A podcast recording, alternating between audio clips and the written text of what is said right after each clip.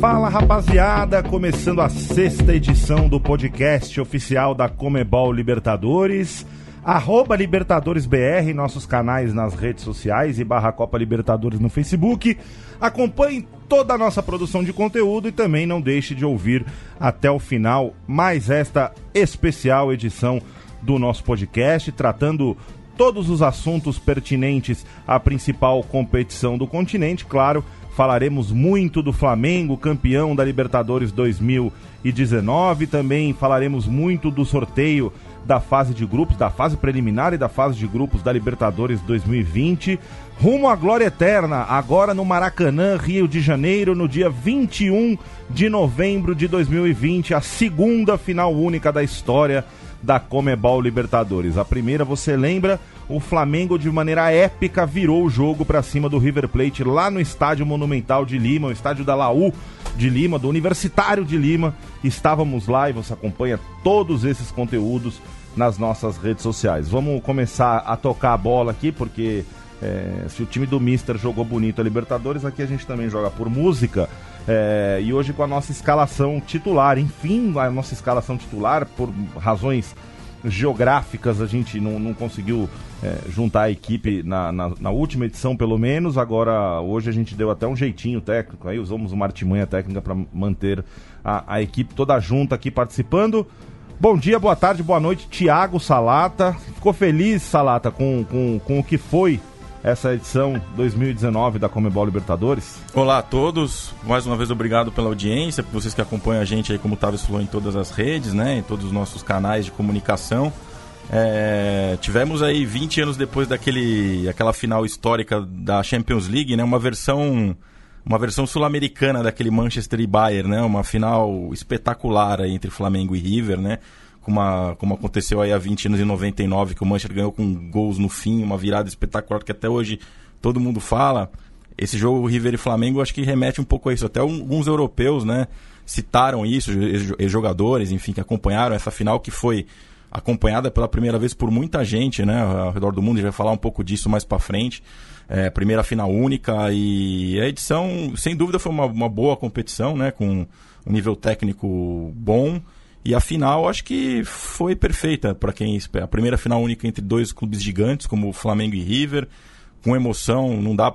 Imagino que é, talvez daqui 20, 30 anos a gente não veja uma final com, com um desfecho tão épico como foi essa. É inacreditável até. O torcedor do Flamengo até agora, quando vê, assiste qualquer vídeo da final, fica arrepiado, emocionado. E quem não é também, porque foi uma coisa realmente fora do comum. E a final em Lima foi muito bacana, né? Nós estivemos lá, foi um evento legal, é, uma semana de, de curtição entre os torcedores, não, não, não, não vimos problemas, né? E acho que atendeu a expectativa e agora, indo para 2020, uma edição também repleta de campeões da Libertadores, como também vamos abordar um pouco hoje.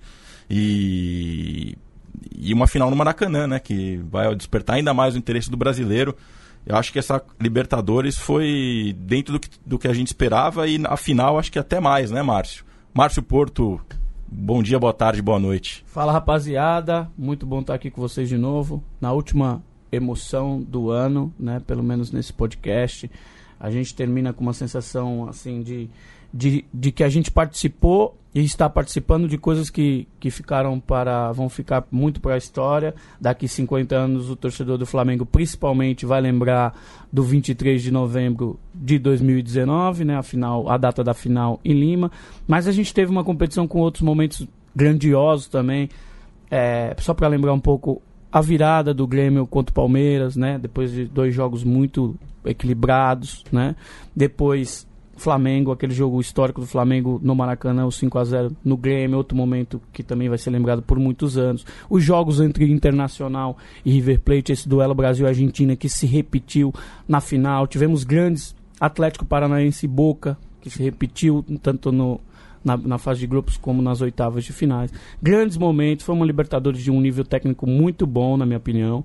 Né, e que a gente pôde participar ali, né, e com essa cobertura aqui é, oferecendo esse conteúdo para vocês de momentos que vão ser lembrados para para sempre. Então é muito gratificante e por isso que a gente está aqui muito emocionado nessa última edição do podcast. E quem também participou de cobertura de jogos históricos, como esses já que você citou, e também esteve numa, na cobertura de, por exemplo, super clássicos como Boca e River, River e Boca, ainda aqui na nossa redação em São Paulo. Lembro quando a gente assistia todos juntos aqui o River e Boca e, e, e já projetava o River Plate na, na final, ouvíamos muito superior ao Boca Juniors, foi Tiago Rocha, que hoje está conectado com a gente via, via, via telefone, via, via Skype, mas está aqui atento com a gente no podcast para participar da última edição de 2019. Bom dia, boa tarde, boa noite, Tiago Rocha.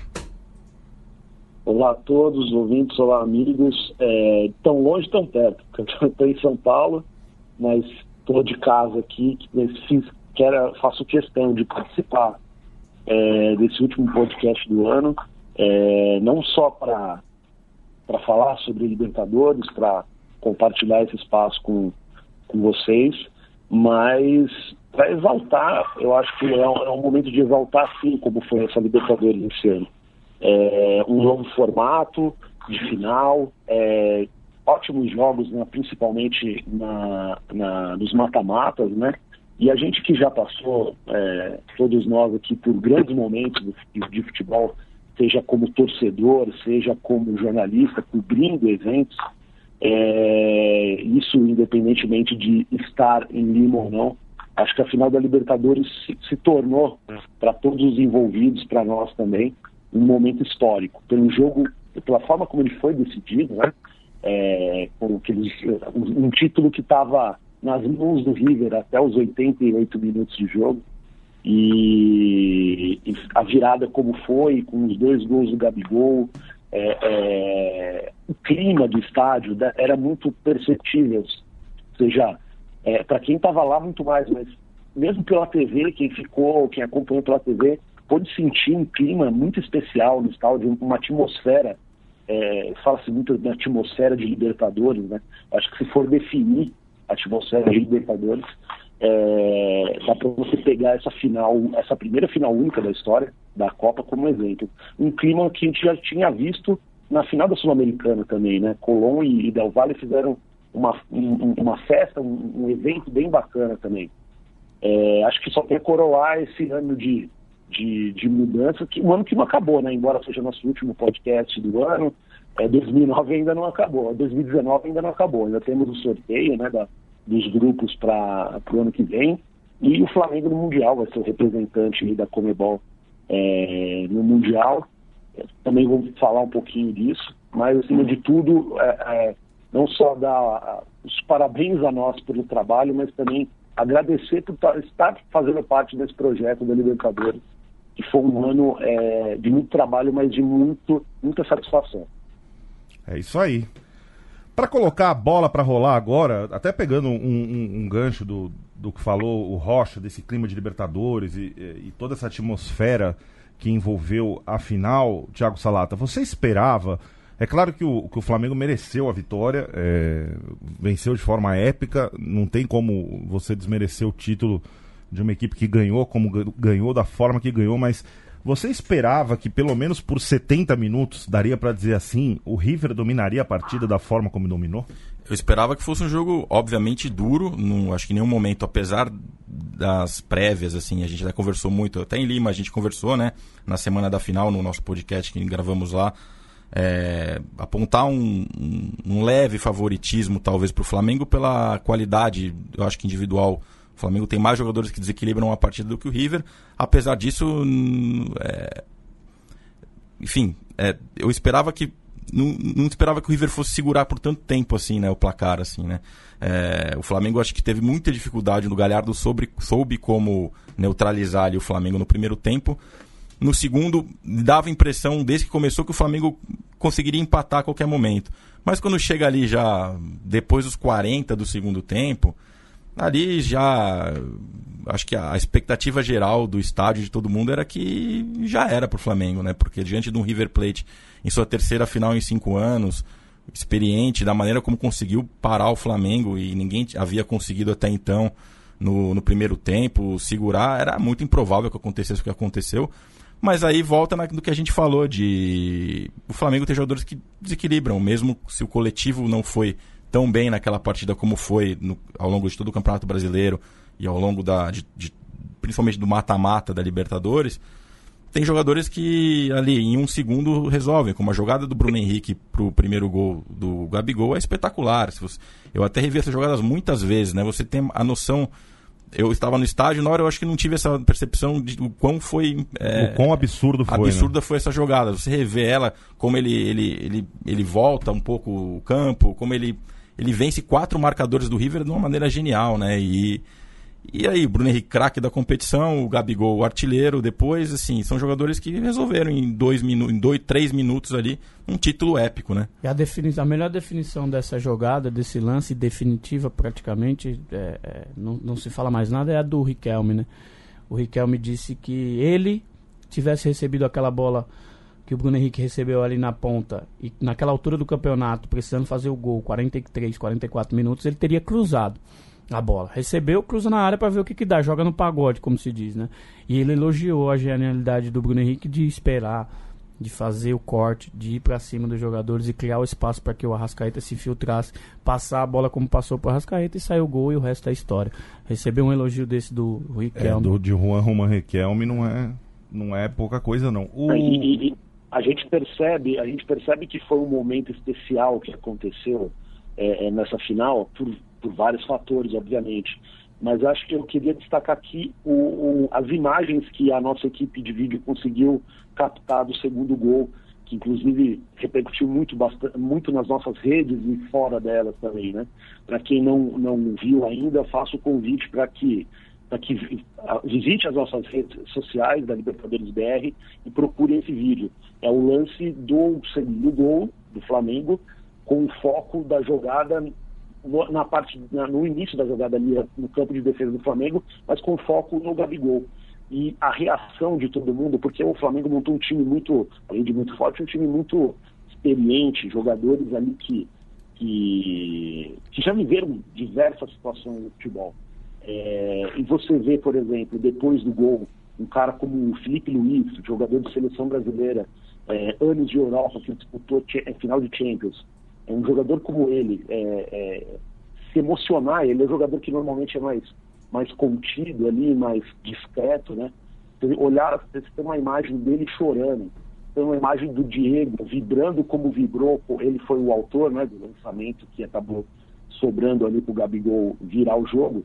Então, quando você vê imagens como aquela de jogadores consagrados e que já passaram muita coisa é, no futebol, se emocionando e se, é, é, é, é, sentindo aquele momento ali de corpo e alma, é que você percebe o quanto essa final foi especial. Não sei se vocês concordam comigo. É, sem dúvida. Esse, esse vídeo que o Thiago se refere é um vídeo sobre uma ótica ali do campo de defesa, né, da jogada. É uma, um ângulo que só, só a equipe é, de vídeo aí da, da Comembol Libertadores flagrou. É um dos vídeos mais vistos aí da história dos nossos canais. Se você acessar aí no Instagram, Twitter, é, arroba LibertadoresBR, dá para conferir esse vídeo. É uma, é, um, é uma imagem histórica, né? Um registro, até mandar os parabéns para o Adriano Gutierrez, que é o líder da nossa equipe de vídeo, e para o Marco Carvalho, que é o, o cinegrafista que captou esse momento histórico, porque é uma imagem realmente histórica. Você vê ali, só ele conseguiu flagrar aquele momento que o Gabigol duas vezes levanta a mão para o alto e, e, e pede a bola ao Diego, que, que estava no campo de defesa como ele vibra, como depois é, as orientações, são todos os detalhes do momento realmente que, que vai ser lembrado por 50 anos e para mais, né? Enfim, para sempre. O, o, o, Marcito, você tem a, a entra aqui a, a, nossa equipe, né? Você e o, e o, e o Rocha entrevistaram o Mister, então vocês têm um pouquinho mais de conhecimento assim do, do, do treinador português, o Jorge Jesus. É, ali na maneira de falar, na maneira de, de lidar com as pessoas. É, a sensibilidade dele, né, com a entrada do, do, do Diego, que teve uma fratura, né, na, na, na canela, na popular canela, no, ainda no, no, jogo contra o Emelec, que foi o primeiro jogo, né, do, do, do Jorge Jesus na Libertadores, quer dizer, ele só voltaria em janeiro ou fevereiro, voltou antes, já tinha voltado na semifinal contra o Grêmio, né, É, e ele entra para mudar pelo menos o, o, o, o, estado anímico da equipe, né? É, se o, o, claro que ele deu um ganho técnico, mas acho que foi mais a atitude. Além de ter colocado o Vitinho, né? Na hora que o, que o, que o Galhardo colocou o, o, o prato e o, e o outro rapaz na, na lateral esquerda, agora que eu esqueci o nome, e empurrou o River para trás, né? Qual que é o percentual do Mister nessa virada do Flamengo contra o River?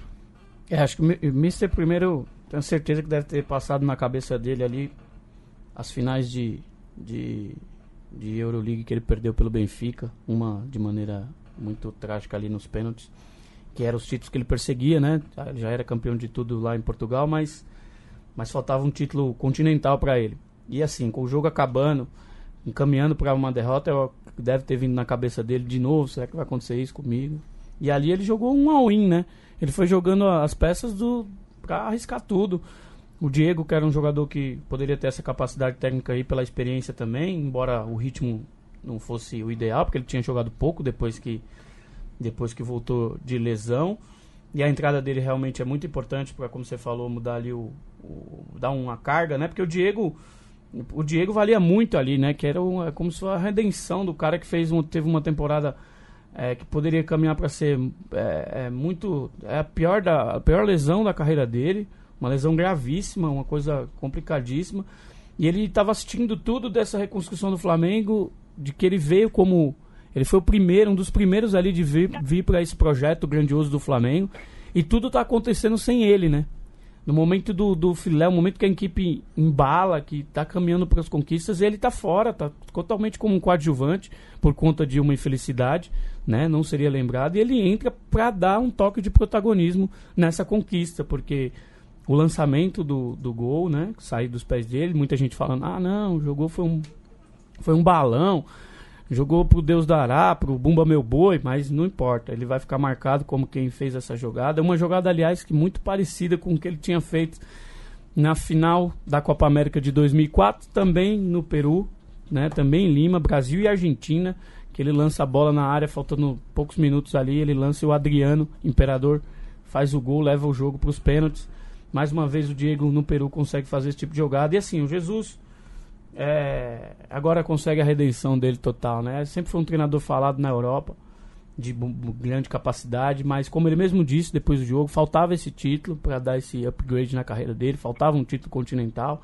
Ele tem valorizado muito a Libertadores, né? Tem dito nas palavras, ele tem dito que eu vi até uma entrevista dele para um jornal, para um jornal é, português em que ele disse que ele coloca ali no patamar da Champions né, que vai, ficou muito marcado na carreira dele. Ele foi premiado pela ousadia do ano inteiro, né?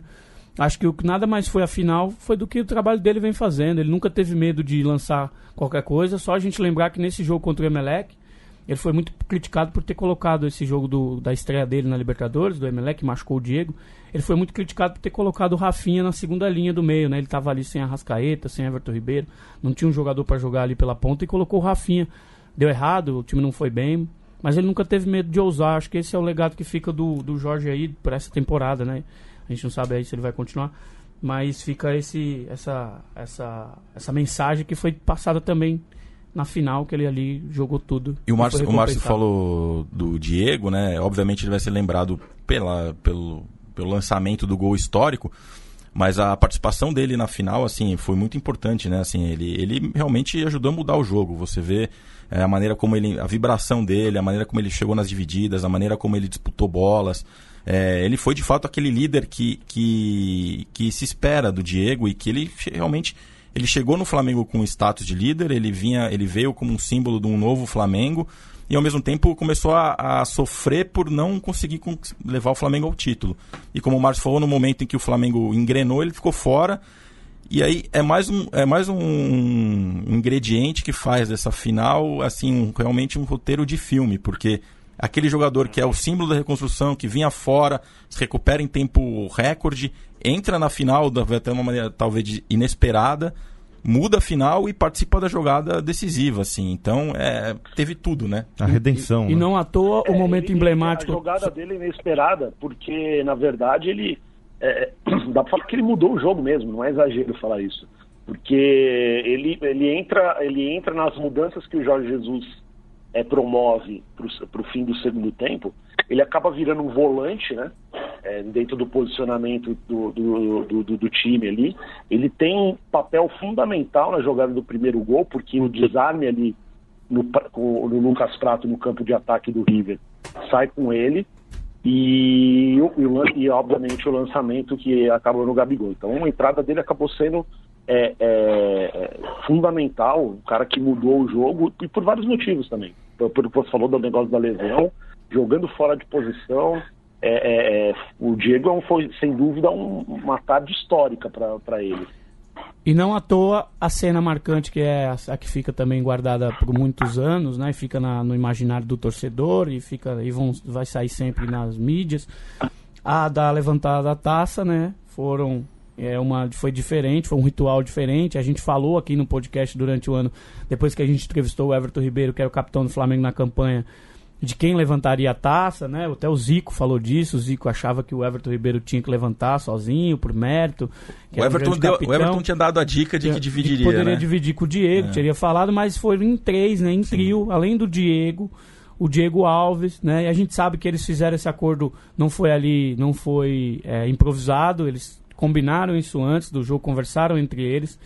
E o Everton, o Diego Alves e o Diego é, são os três, talvez é, alicerces desse projeto que o Flamengo montou. O Everton Ribeiro e o Diego chegam né, ali antes para como, como estrelas desse, desse projeto e o Diego Alves também teve um momento complicado no clube, dá a volta por cima, fez uma grande Libertadores, então foi representativo. O Diego Alves tem uma defesa é. histórica para ser lembrada também, né? Defesa da semifinal, naquele chute do, do Everton para mim foi na a, arena foi a defesa da Libertadores. E é, o jogo tava 0 a 0 naquele momento, né? Um, assim, uma, espetacular a defesa. É um, mais uma daquelas que será lembrada, como a gente lembra do Cássio, como a gente lembra do Marcos Exato. e do Vitor. Agora tem o Diego Alves também pelo Flamengo na campanha do time 2019.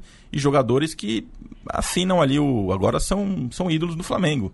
Eu acho que o Diego hoje pode ser chamado de ídolo do Flamengo, o Everton Ribeiro também, o Diego Alves também, como o Bruno Henrique, como o Gabigol, porque depois de 38 anos de espera, não há dúvida de que agora são ídolos, né? É, não tem um Virato que levantou a taça. Eu acho que todos.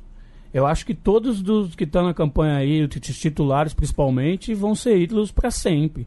Que os de 81, se você falar, ninguém. É assim, óbvio. O Zico, que é, não tem, é, o, é, o, é o homem clube, né? Ele é o clube, ele era o Flamengo.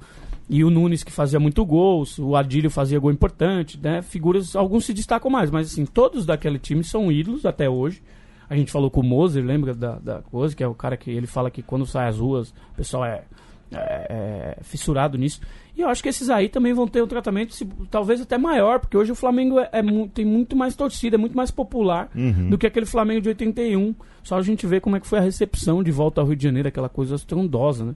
Então eu acho que esses e o ano, E o já... ano mais espetacular, mais talvez. Tudo bem, vamos ver o que aconteça no Mundial. Aquele time de 81 ganhou o Mundial. Mas esse time ganhou o brasileiro de uma forma espetacular, quebrando recordes. Também. Que é, assim, era inédito alguém ganhar pontos corridos dessa forma e ganhar a Libertadores na mesma temporada. Né? 90 pontos, né? O Campeonato Brasileiro do Flamengo foi, assim, é, recorde atrás de recorde, né? Uma equipe que ganha 28 dos 38 jogos, né? É, é uma equipe que realmente é, não tem não tem comparações assim, não tem parâmetros, né? O único time que não perdeu para o Flamengo no Campeonato Brasileiro foi o São Paulo. Todos os outros times perderam pelo menos ou, ou, ou o turno, né? Ou, ou, ou, o retorno. O Marcito estava falando ah, da. tem um ponto, só, só desculpa, Tavis, tem um ponto rapidinho. O Jorge Jesus, se fosse um time do Brasileirão, ele teria somado 73 pontos.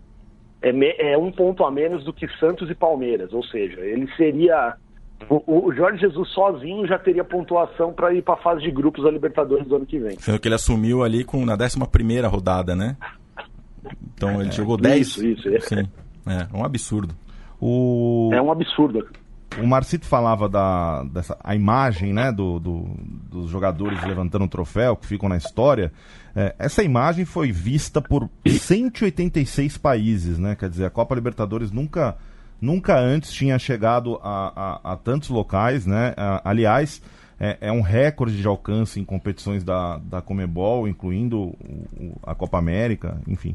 É, foi a 186 países, um grande trabalho aí de internacionalização na, da Copa Libertadores, né? Da Comebol Libertadores. É, o mercado europeu, a gente sabe, é, recebe, é, não só o europeu, né, mas o mercado internacional, de uma forma geral, recebe muito bem a, a, final única.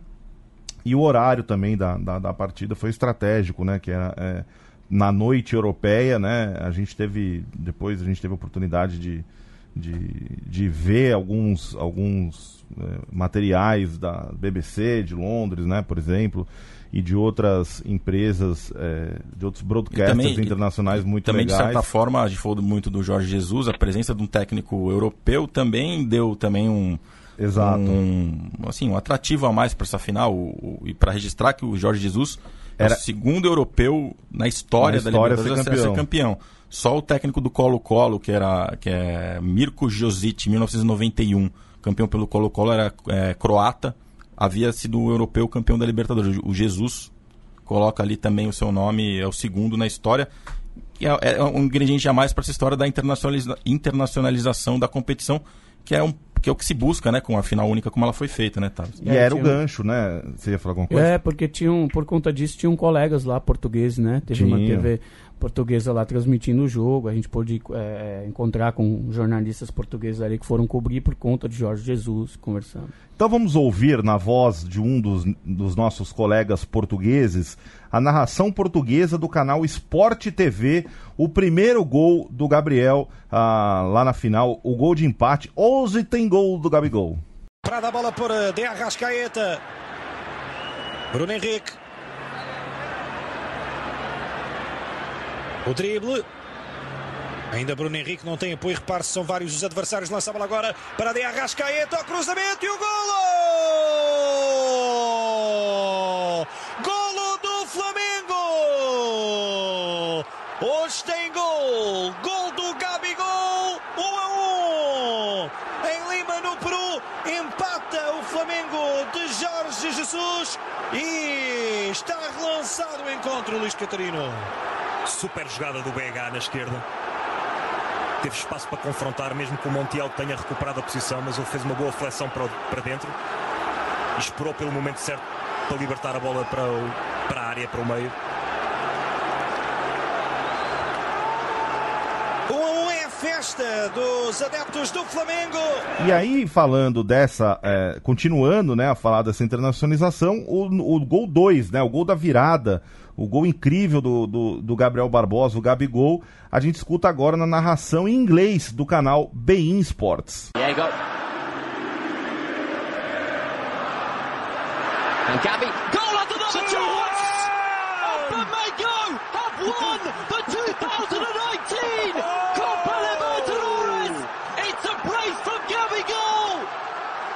1 0 down to 2 1 up in the blink of a South American eye. It's all over, says Everton Ribeiro. It's all over.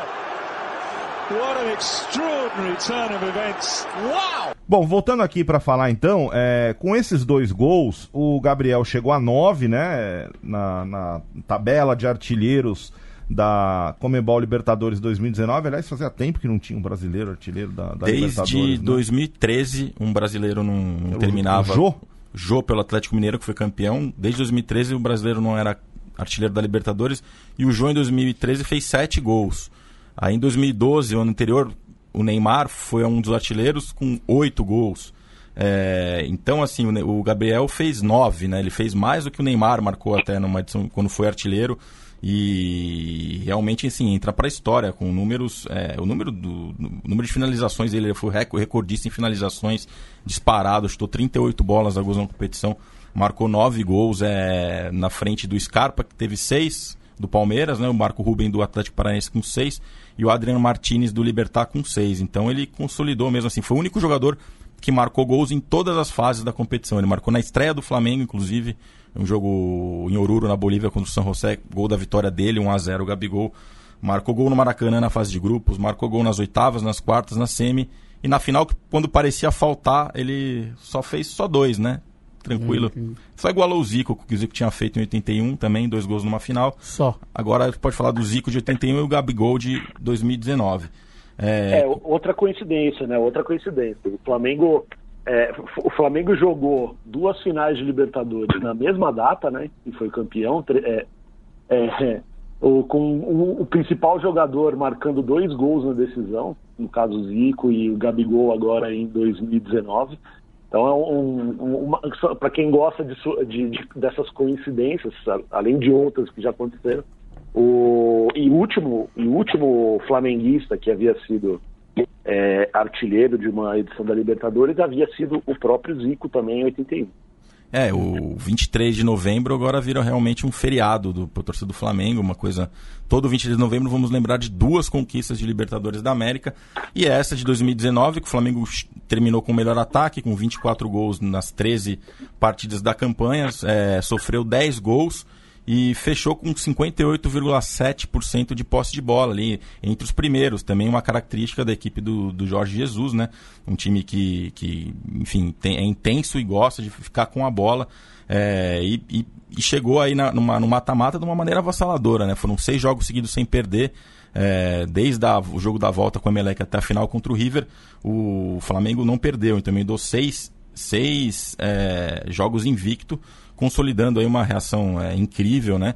O Gabigol, como a gente falou, artilheiro, e o Bruno Henrique, o, que foi o craque da competição, né? Ganhou o anel aí, uma, uma premiação inédita oferecida pela Bridgestone, que patrocina a competição. Ganhou um anel muito bonito ali, que vai ficar eternizado ali no, na galeria dele como o melhor da, da, da Libertadores, com muita justiça, porque ele foi o principal assistente, o, o mais assistências deu na Libertadores, deu cinco passes para gol e fez outros cinco gols. Então, assim, ele teve participação direta em 10 dos 24 gols do Flamengo. É o jogador com maior participação direta em gols na competição e, sem dúvida, mereceu esse anel de craque. Só é para pontuar uma coisa, o, o, o Jô foi o último brasileiro, tinha sido né, o último brasileiro, mas um clube brasileiro teve artilheiro depois. Em 2016 o São Paulo fez o artilheiro, mas era um argentino, Jonathan Caleri. Fez Não, em 2018 o Borja, o Palmeiras. E o Borja no ah, Palmeiras. Ah, então, então é. Faltava um brasileiro. brasileiro é, mas, né? o clube, mas o clube brasileiro fez, igual o Borja ah, no ano passado. Ah, é verdade, o Borja foi. foi o Borja. O Borja, que aliás tem muito gol pelo hum. Palmeiras na Libertadores. Aliás, tem muito gol na Libertadores, né? Ele, inclusive. Campeão em 2016. é, no título nacional, ele chegou, chegou depois, né? No, na, no Nacional. É, ele fez os quatro, ele fez os quatro gols das semifinais contra o São Paulo. Foi 2 a 0 aqui no Morumbi pro Atlético Nacional e 2 a 1 na volta é. em Medellín, o, ele fez os o, quatro. O Berrio era desse time também, né? Conquistou a e segunda. O Borra que tem, você falou sobre os artilheiros do Palmeiras, né? ele tem 10 gols pelo Palmeiras na Libertadores, o maior artilheiro do Palmeiras pela competição é o Alex que tem 12, então ele colou tá, ali, ficou né? próximo ali, né? Uhum. Bom, para encerrar o assunto Flamengo então, vamos escutar um dos campeões, o Rafinha, o lateral direito Rafinha, fala da sede dele por mais títulos, né? E também já faz é, uma análise aí do, do próximo desafio rubro-negro, o Mundial de Clubes da FIFA. Né, assim, a gente brinca, mas é, é possível, né, cara? Eu acho que o campeão ele não pode se contentar com nada, né? Isso na Alemanha, isso aí fez muito bem para mim. Esse tempo que eu vivi na Alemanha foi quase, foram quase 15 anos, então é, eu tive no Bayern de Munique 8 anos, isso aí eu aprendi que né, o verdadeiro campeão mesmo, ele nunca pode se contentar com nada, né? O campeão ele tem que ser acabou esse título, né? Acabou o título hoje, já vamos preparar para a próxima. E assim sucessivamente, né? Porque o que se acomoda não, não, não, não, se torna grande, não se torna vencedor, né? Então o vencedor ele está sempre tendo que buscar né, o, o próximo. O próximo é, é sempre o, é o, mais importante. Então o que a gente vai conquistando vai ficando para trás. Então essa mentalidade de ser de vencedor, eu acho que é importante e tomara que ela né, se instale aqui no Flamengo e o Flamengo possa, né, de agora em diante, conquistar muito mais títulos e, claro, títulos grandes, né? Que é esse aí, esses que são os que marcam. Tem uma que você já conquistou e o torcedor tá agora só pensa nele agora, depois da Libertadores, que é o Mundial de Clubes que vocês vão disputar. E essa taça. Pois é, tive a felicidade de conquistar, né? Joguei a semifinal e a final em 2013 com, com o Bayern, né? E assim, para os europeus não tem tanta, tanta importância esse título, né? O Mundial de Clubes.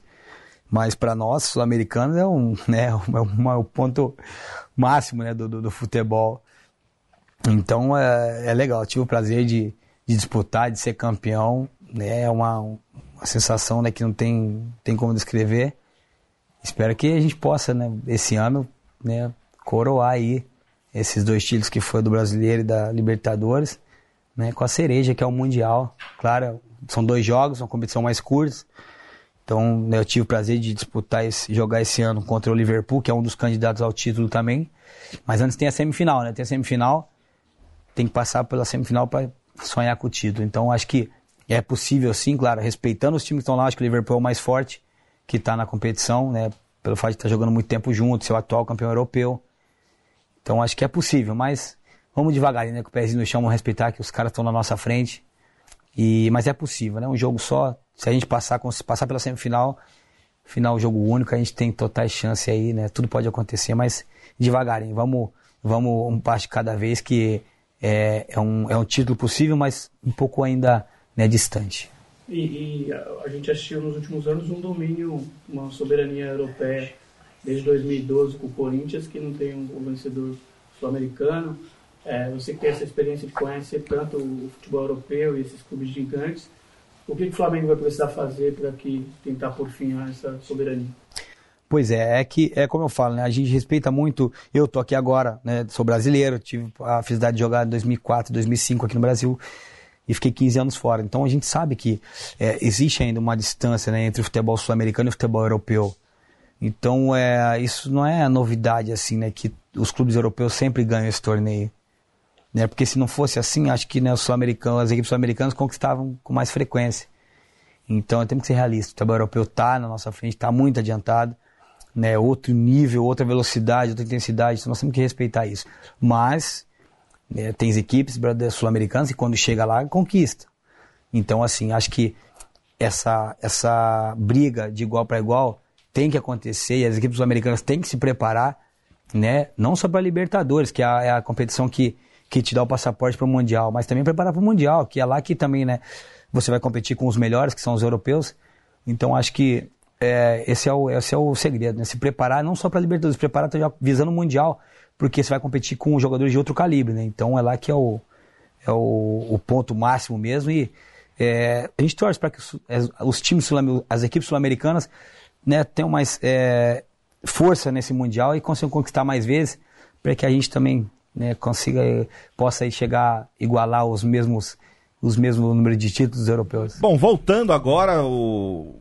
antes de falar da Libertadores 2020, fa faremos um registro aqui que todas as Libertadores de 2019 foram vencidas por brasileiros. Sim. Não é isso? Então, a masculina com Flamengo, a feminina com Corinthians, futsal a Carlos Barbosa, Carlos Barbosa masculino, futsal feminino Cianorte, campeão nesse domingo em Balneário Camboriú. Isso, no beach soccer o Vasco.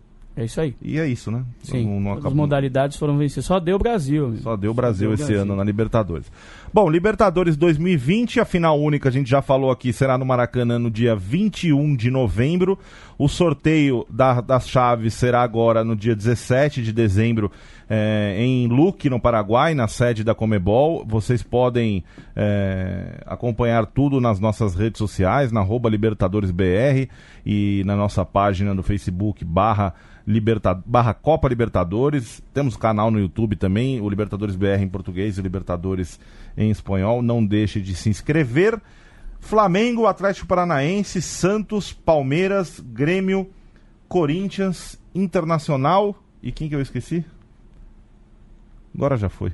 Vamos. Corinthians, Flamengo, Grêmio, Internacional, Palmeiras, Santos, São Paulo, Atlético Paranaense. São Paulo e Atlético Paranaense. Pronto, tá aí. É. Refazendo todos. O, é, vamos lá, de novo então. Flamengo, Atlético Paranaense, Santos, Palmeiras, São Paulo, Grêmio, Inter e Corinthians. A divisão para facilitar para dois times os quatro, do Rio Grande do Sul, os quatro grandes de São, São Paulo, Paulo, pela primeira pela vez. primeira vez na história. Vez na história. Os dois os dois grandes do Rio Grande do Sul, o Atlético Paranaense e o atual campeão Flamengo. Flamengo. E a gente tem aí um bloco que se o, o bloco se... dos rubro-negros, então. Tem um bloco aí que se repete da, da da, última Libertadores dos brasileiros, né? Se você pensar que dos oito que, que jogaram na última, na, sete que jogaram na última edição, os mineiros saem, né? O Cruzeiro e o, e o, o Atlético, o Atlético Mineiro. Mineiro não jogam a próxima edição.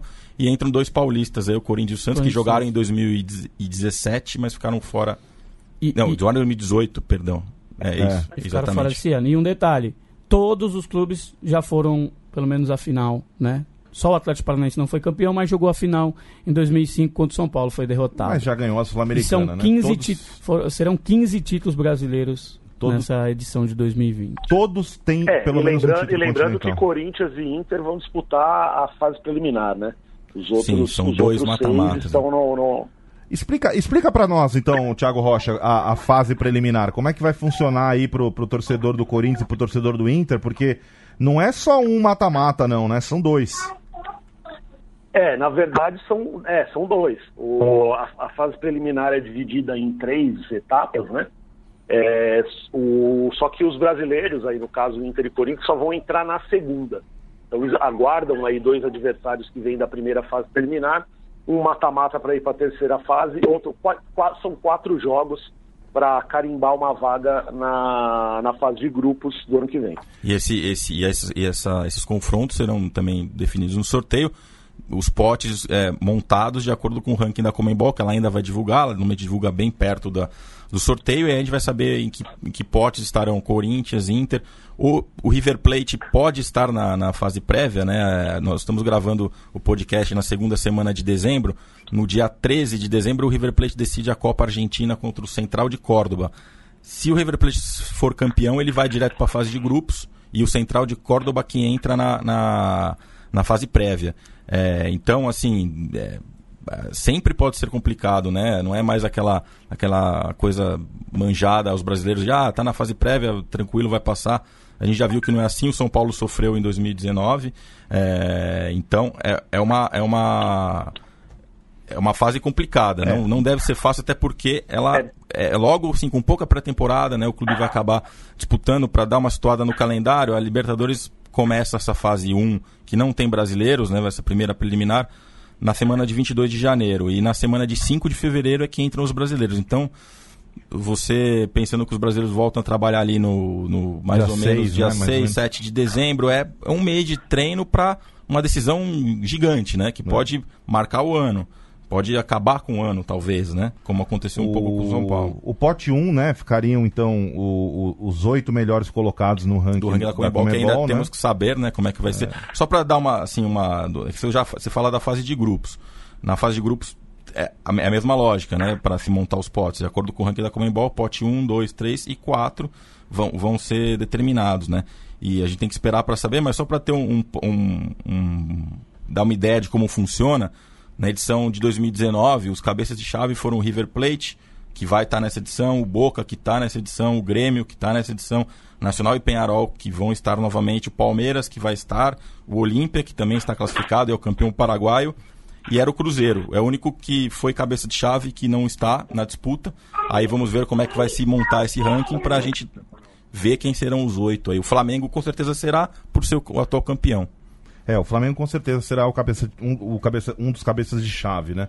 Bom, e a gente tem é, classificados, é, é, por exemplo, o Corinthians, é, que tem uma eliminação em pré-Libertadores contra o Tolima, tem o Tolima na, na, na pré-Libertadores, né? na fase prévia da, da Libertadores. A gente fala até incorretamente aqui pré-Libertadores, mas é que, são, é que já é. ficou no, no popular. Na verdade, né? é, prim, são, é primeira fase 1, fase 2, fase 3. a gente pode chamar de fases preliminares. Fases né? preliminares. Tem o Corinthians, tem o Tolima, tem o Guarani do Paraguai. Tem hoje tem o River Plate, né? Mas se o River Plate ganhar a Copa Argentina, será o Atlético Tucumã o classificado para a fase prévia, né? É, enfim, tem outros grandes times é, também aí nessa, nessa primeira fase, uh, entre equipes tradicionais. Agora, já são muitos classificados, né? É, os argentinos teremos o Boca, teremos o River, teremos o Racing, né? Que foi o, o, o campeão do último campeonato é, por in, argentino. Por enquanto, nós temos 14 clubes campeões da Libertadores é, confirmados na edição de 2020. É o indo pelos brasileiros primeiro, Corinthians, Flamengo, Grêmio, Inter, Palmeiras, Santos e São Paulo, Boca, Racing, River Plate, LDU, Olímpia, Nacional do Uruguai e Penharol. E São Penharol. os 14 campeões que estarão na próxima disputa. Quer dizer, de 32 times da fase de grupos, um terço deles são, são campeões, né? Quer dizer, não é uma liber... não vai ser mais uma vez uma Libertadores fácil, né? É, você já imagina que Corinthians ou Internacional, ou os dois, se chegarem à fase de grupos, eles vêm como quarto time do grupo, né? Então quer dizer. Vai cair num grupo complicado. Nenhum cabeça de chave deseja ter Internacional Sim. ou Corinthians, né? No, no, Sem dúvida. No seu grupo. Né? Então, assim, daqui a, daqui a alguns dias a gente com certeza vai estar falando de grupo da morte, né? De grupos equilibrados. Sempre vai ter, por, Sempre por, ter, ter. por ter clubes de, é, de tradição. a possibilidade na de, pré, né? Brasil com a possibilidade de ter oito times, né? De metade da, das oitavas de final ser de times brasileiros, né? Afinal, são oito representantes. É. E todos passarem para os mata-matas, pode ter metade de umas oitavas de final entre com brasileiros. É verdade. Márcio Porto, é, para você, quem larga na frente pra, no planejamento para 2020? Qual é- Vamos tirar o Flamengo dessa, dessa, dessa briga, né? Porque é, o Flamengo é o atual campeão, então ele tem certa vantagem, né? Principalmente se mantiver o time. Mas entre os outros sete classificados aí para você, porque todos estão em, em processo de transformação, né? É, o Atlético perdeu o Thiago Nunes, é, o São Paulo não dá para dizer que o, o- o trabalho do Diniz ainda está consolidado, porque ele chegou apagando, né, apagando incêndio agora, vai ter tempo para trabalhar. O Palmeiras troca de comando, o Internacional com troca de comando. Talvez o Grêmio seja é. essa equipe mais à frente. É, esse é o fator que diferencia o Grêmio. Já tem, tem o Renato consolidadíssimo. É, as últimas três semifinais de Libertadores o Grêmio estava, campeão em 2017. Vai continuar aí o Renato, é o que tudo indica, né? Já está planejando a equipe para o ano que vem. Mantendo aí essa base forte que foi é, que chegou a mais uma semifinal de Libertadores esse ano e que foi quarto colocado no Campeonato Brasileiro. Acho que está à frente, como você falou, os times estão todos em processo de reestruturação, de mudança. O Corinthians mudou o treinador, o Thiago Nunes ainda nem assumiu, vai assumir no começo do ano. É, o Santos tá, vive um impasse aí da, da permanência ou não do São Paulo, e o Palmeiras está sem treinador ainda. Estão todos reestruturando o Atlético Paranaense, então difícil apontar assim. Então, nesse ponto é o Grêmio. O Grêmio é o que está e o Grêmio que vai jogar a Libertadores pela quinta vez seguida, algo inédito na, na história do clube. E como você falou, dessas cinco, ele, chega, ele ganhou um título nesse período e chegou em duas semifinais. Então, assim, é, é uma equipe que assim, ela já se consolida ali de marcar aquela presença constante, sempre o cabeça de chave, sempre um, um clube que os estrangeiros olham com um respeito.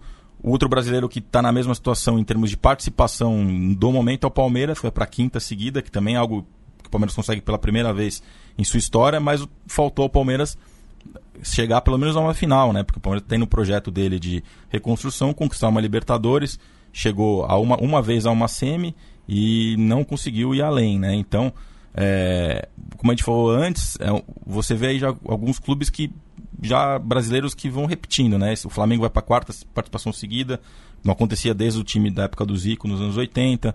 Então, já são brasileiros que os, os, os, os estrangeiros olham de uma maneira já, ó, aquele é o Flamengo, campeão recente, aquele é o Grêmio do Renato, então vão querendo uma marca no continente, né? E todos com possibilidade de decidir em casa, né? É, muito embora Todos, o, Maracanã seja né, Não, se reconhecidamente... chega, qualquer brasileiro que chegar à final contra um estrangeiro tá Joga em em casa, casa, porque né? vai, vai estar lotado de torcedor, Claro. não importa quem seja o clube, Claro. ele vai encher o Maracanã.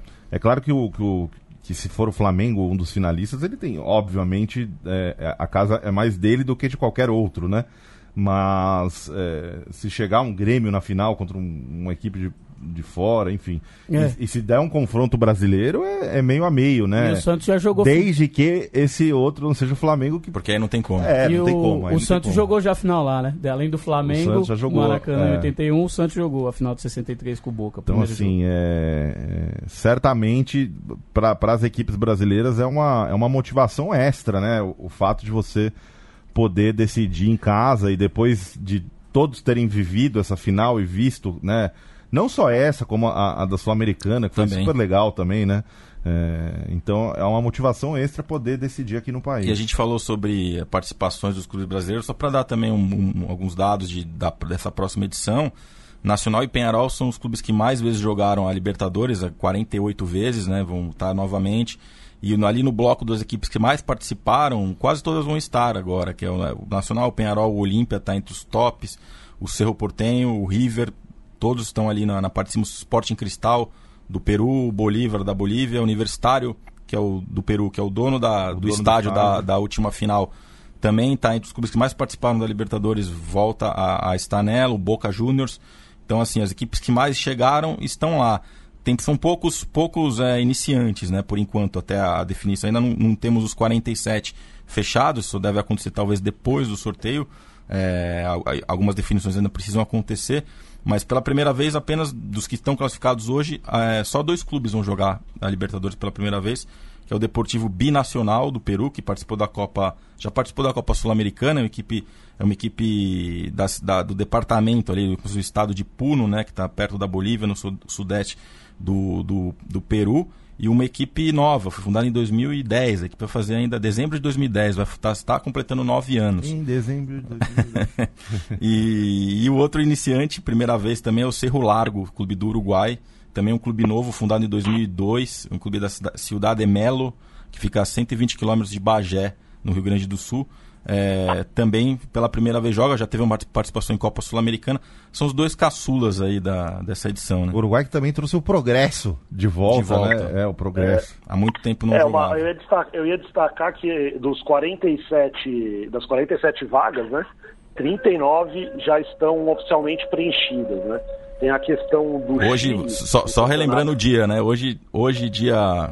Que dia estamos é, hoje? desculpa, 9 é, de dezembro. exatamente. 9 de 19 dezembro de 2019. 9 de dezembro são esses, porque isso vai mudar a qualquer hora. São, tr- é, são 39 classificados oficialmente. A gente tem a questão do Chile, que, tá, que o campeonato foi, foi encerrado antes do previsto, né? E depende de uma definição ali, uma, uma, uma oficialização, na verdade, da Federação Chilena sobre o, o resultado final. Existe ali uma questão sobre é, quem vai ficar com a quarta vaga, é, se vai haver descenso ou não, isso aí já foi definido, se não me engano, o time, eles, inicialmente eu falaram que não ia ter é, rebaixamento nem acesso, mas é, mudaram essa, essa, essa primeira impressão e, e pelo menos isso já está definido lá, o campeão da, da segunda divisão vai sim, vai ter acesso. Tem uma reunião marcada nessa semana, então acho que entre terça e quarta-feira a gente já fica conhecendo quem são esses quatro chilenos. Então, desses 30, das 47, 39 vagas, basicamente é definir essa última vaga da Argentina e três vagas da Bolívia, né? E a Bolívia só tem o Bolívar hoje como, como classificado e com três vagas abertas. É, o, de resto, está tudo bem engatilhado para a gente já conhecer é, é, os, quem, quem está, como vai ser os, como vão ser os confrontos, né? E uma edição- e uma edição- Lembrando, Pode seguir, Thiago. não, só, só, não, só lembrando que na, o Equador acabou, entre aspas, ganhando uma vaga graças ao título do Independente Del Valle, né, na, na- na Sul-Americana. O Del Valle vai direto para a fase de grupos. E aí o, o, o Equador, dentro dessa divisão, tinha quatro, né? Vão ter cinco, cinco representantes na próxima O Libertadores. Del Valle, que será o adversário do Flamengo na Recopa, né? Por ter conquistado o título da Copa Sul-Americana. E essa Libertadores de 2020 marca o retorno de um, de um clube bem tradicional, que é o América de Cali, da Colômbia, que foi campeão, sagrou-se campeão colombiano, comandado por um brasileiro, o brasileiro Alexandre Guimarães. É, te- te- encerrou aí um jejum de 11 anos sem conquistas do América de Cali, que não jogava a Libertadores desde 2009. O América passou por períodos difíceis, né? Jogou, foi, foi rebaixado e é um clube que já que tem um, algo até curioso na história da Libertadores, que é um tri vice-campeonato seguido. Chegou na final de 85, 86, 87 e ficou com o vice é, contra Argentino Júnior, contra River Plate, contra Penharol.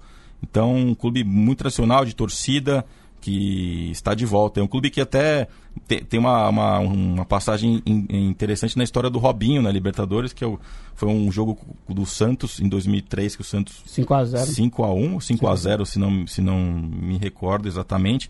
O Robinho deu um show lá em Cali e a torcida do América aplaudiu ele de pé. Foi um jogo histórico também em Libertadores. Você sabe, Ricardo Taves, que na volta de Lima da final eu passei Você por Cali. passou por Cali, Estive né? lá duas horinhas em Cali. Entendi. E será que isso é bom ou Eu acho, pra que, Cali? eu, acho que, eu acho que não é bom pro, Eu- pro, pro América de Cali essa sua passagem por lá. Mas, veremos né, na edição da Libertadores veremos, 2020 veremos. a que vai ser 60 anos de Libertadores. Torcer desde já, né? O que, que foi, Rocha? É bom eles começarem a torcer desde já, né? Porque o Márcio, o Márcio costuma deixar é, sequelas. A né? zica eterna. É, para explicar ao nosso ouvinte, o Márcio ele costuma ser aquele famoso pé frio, né? Exatamente, a nossa brincadeira. Pra o que o torcedor sabe que isso é uma falácia, vou só dar um dado aqui. Primeiro entrevistado da Libertadores esse ano nos nossos canais foi Gabigol. Tá bom. Só isso. Eu vou- vamos, vamos deixar o Marcito com esse dado, porque se a gente começar. Deixa a glória eterna para ele. Deixa a glória eterna para ele.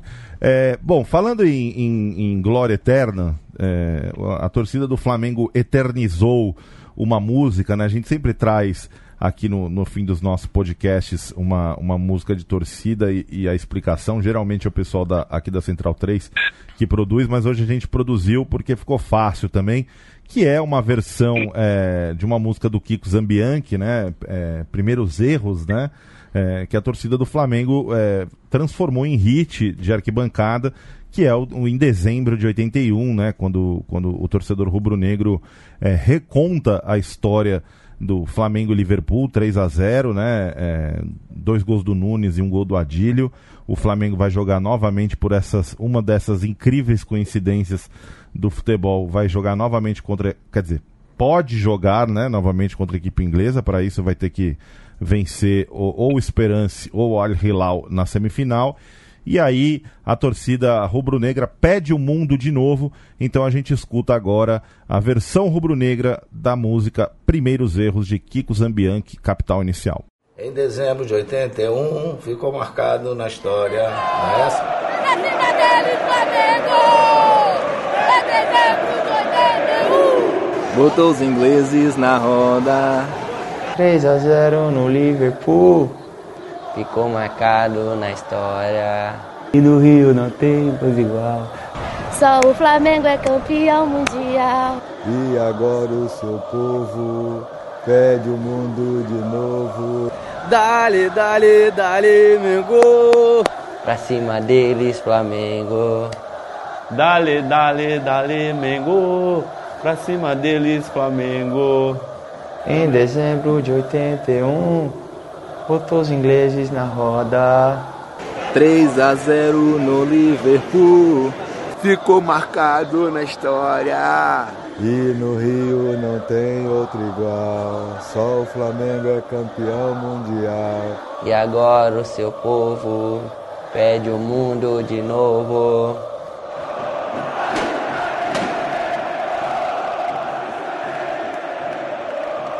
Dale, dale, dale, Mengo.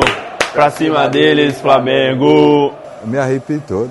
Flamengo é. Um alerta ao nosso ouvinte. Se ele quiser ver este, este, isso que ele ouviu agora, que foi cantado por ídolos do. Flamengo e jogadores da atual campanha, como o Diego Alves, o Rafinha, Everton Ribeiro, o Bruno Henrique e o Gabigol gravaram isso numa produção que a gente fez especial, junto com o Zico, com o, Zico, com o Moser. Com o Moser e, e torcedores. Com, e torcedores que, que, que filmamos nas ruas do Rio de Janeiro. Então a gente fez um vídeo, esse vídeo especial para o título do Flamengo. Se você entrar ali no arroba LibertadoresBR no Instagram, no, no Twitter ou no nosso YouTube agora, nosso canal no YouTube também, esse vídeo está lá, no Facebook barra Copa Libertadores. E será novamente destacado esse vídeo na, na semana da final do Mundial. Então, ali é uma participação de todos os ídolos, né, cantando. Você pode assistir esse vídeo que é muito bacana e diferente, né? É isso. Feliz 2020, Thiago Rocha. Feliz 2020 a todos que é, é, continuamos aí na busca pela glória eterna agora em 2020 e a todos que, que se dispuseram a, a, a reservar um espaço do, do, do, um pouquinho do seu tempo para ouvir a gente essas seis edições do, do, do podcast falar sobre Libertadores. O meu mais profundo agradecimento. Foi um ano muito bom, ainda está sendo, e obrigado a todos e pela companhia também de vocês, que são grandes pessoas e grandes amigos. Feliz 2020, um 2020 emocionante para você, Marcito Porto. Para você também, Tavos, e fazer também um agradecimento, reconhecimento ao público. Vocês têm sido muito carinhosos com a gente nas nossas redes. A gente recebe realmente muitos comentários elogiosos com o nosso trabalho. Ainda tem mais aí pela frente. Vamos fazer a cobertura ainda do Mundial do Flamengo e o sorteio da edição de 2020. Então, muito obrigado aí pelo, pelo carinho por todos. E ano que vem tem mais. Vamos se preparando aí, tá? Valeu. Tiago Salata, grande abraço. Grande 2020 para você. E nos vemos no fim de janeiro, começo de fevereiro aqui no nosso podcast. Um abraço a todos, feliz 2020 a todos e mais uma vez, como a gente sempre faz, agradecer pela audiência, pelo retorno, pelas mensagens que mandam. Um prazer também é, participar sempre com os amigos aqui, produzir conteúdo aí para maior competição da América do Sul. Acho que foi um ano é, muito bom dentro e fora de campo, né, para todos e que 2020 seja melhor, é, ainda melhor, né? E estaremos aí provavelmente toda semana de Libertadores aí trazendo um conteúdo especial no nosso podcast a partir aí do fim de janeiro, começo de fevereiro. Valeu, rapaziada. Muito obrigado por toda a participação de vocês nos nossos conteúdos durante a temporada. Não deixe de assinar o nosso podcast aí no, no seu reprodutor favorito. Também siga as nossas contas nas redes sociais, LibertadoresBR. Mande suas sugestões, enfim, fale com a gente aí no Twitter, nos mais diversos canais e conte conosco para uma temporada 2020 ainda melhor uh, na busca pela glória eterna no Maracanã no dia 21 de novembro. Grande abraço a todos, feliz ano novo, feliz Natal, tchau.